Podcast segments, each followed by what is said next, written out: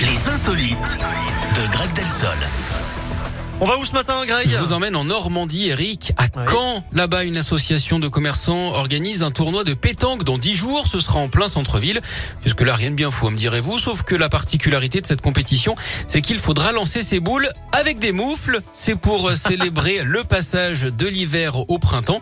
Quatre catégories hein, ont été créées. Les enfants, les adultes, les seniors et les louquets. Ceux donc qui sont euh, déguisés.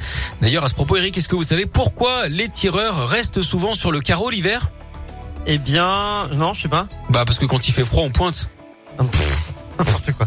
Bon, merci beaucoup, Greg. Euh, passez une belle journée. Mais mon merci petit Greg. également. Et puis on se retrouve demain. Avec plaisir. Demain, ça sera vendredi. Ça, Ouais. C'est cool. À demain, Greg. À demain. Avamax c'est Benson Boone, c'est la